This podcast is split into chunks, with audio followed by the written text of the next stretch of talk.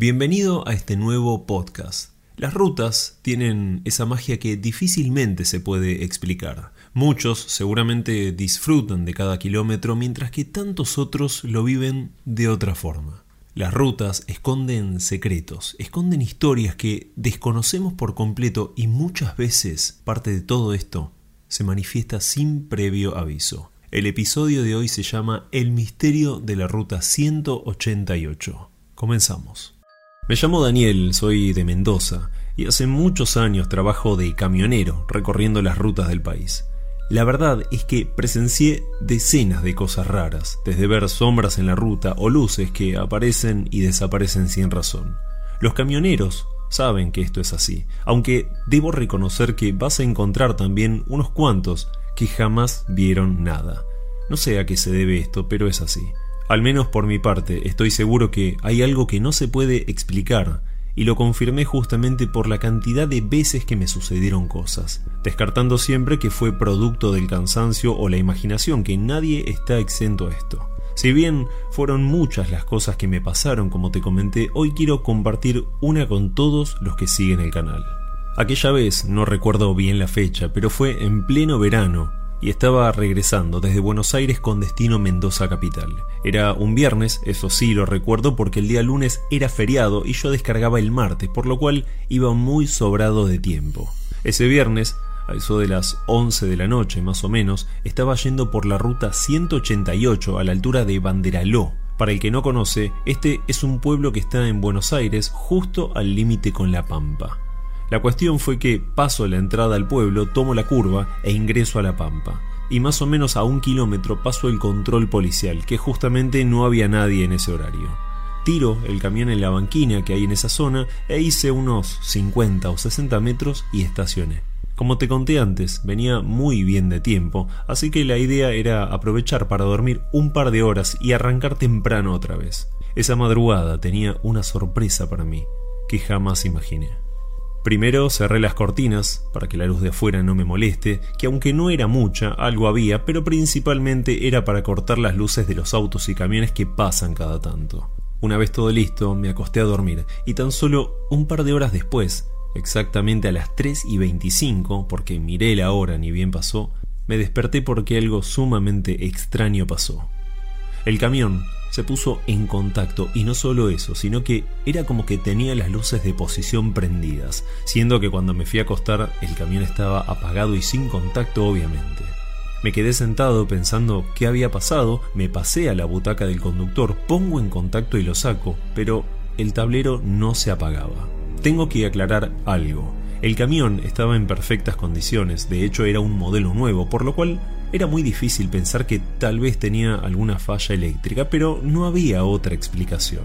Puse el contacto otra vez, intenté poner en marcha el camión y lo hizo sin problemas. Lo mantuve solo un ratito en marcha y lo intento apagar. Para mi sorpresa el camión no se detenía. Me quedé unos segundos mirando el tablero y pensando qué podría estar pasando y en ese momento se apaga el motor solo.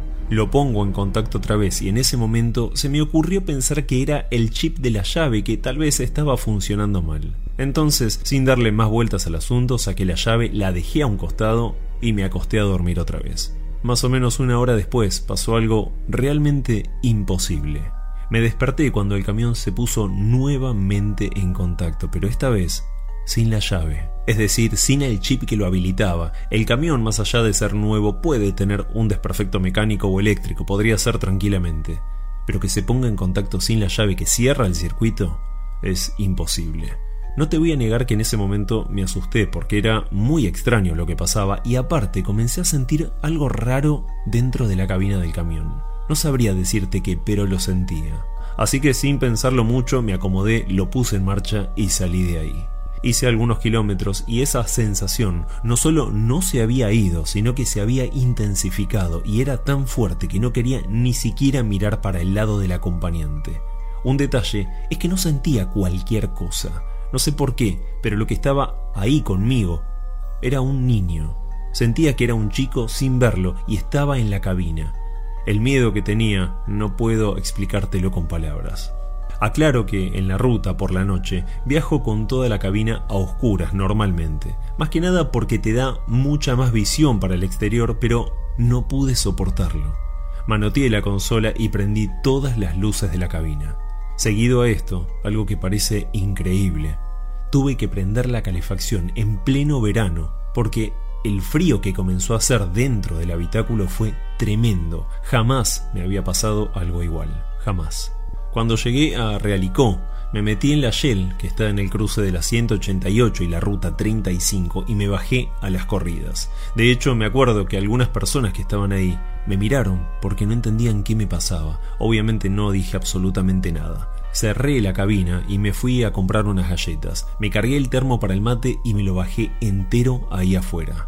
Cuando estuve un poco más tranquilo, abrí la cabina y revisé todo al mínimo detalle. Por suerte, el ambiente era normal, ya no se sentía ese frío ni nada raro. Y es más, el detalle que tal vez muchos se estén preguntando es que jamás el camión volvió a darme esa falla, por llamarla de alguna manera. Sinceramente, no tengo una explicación lógica para eso, no, no encuentro una explicación, nunca más me quedé dormido ahí. Pero, oh casualidad, un año antes, con el mismo patrón, en un Mercedes, iba veníamos con ciudad de Rosario y con mis dos nenas, eran chiquitas mis dos nenas, nos acostábamos en el mismo lugar. Y ese camión, el eje neumático de ese camión se subía y se bajaba solo toda la santa noche. Y me dice mi señora, escuchá gordito, le digo, este se ha metido en problema de consciente terrible. No sé si tendrá algo que ver con lo que me pasó después, un año después, pero esa es una de mis tantas historias que he visto, que he pasado, pero eso fue algo que me llegó al extremo. Porque no, te repito, es imposible que un camión se en contacto sin allá de contacto. Bueno, pues si tiene un problema eléctrico, puede tener un problema eléctrico. Puede tener un problema la computadora, la puede tener. Pero sin la llave es imposible. Imposible. Gracias por llegar al final de este podcast, espero que lo hayas disfrutado. Te invito a escuchar mis otros episodios, a suscribirte y a seguirme también en YouTube, donde vas a encontrar esta y cientos de historias más que en la gran mayoría son totalmente inéditas. Les mando un fuerte abrazo a todos.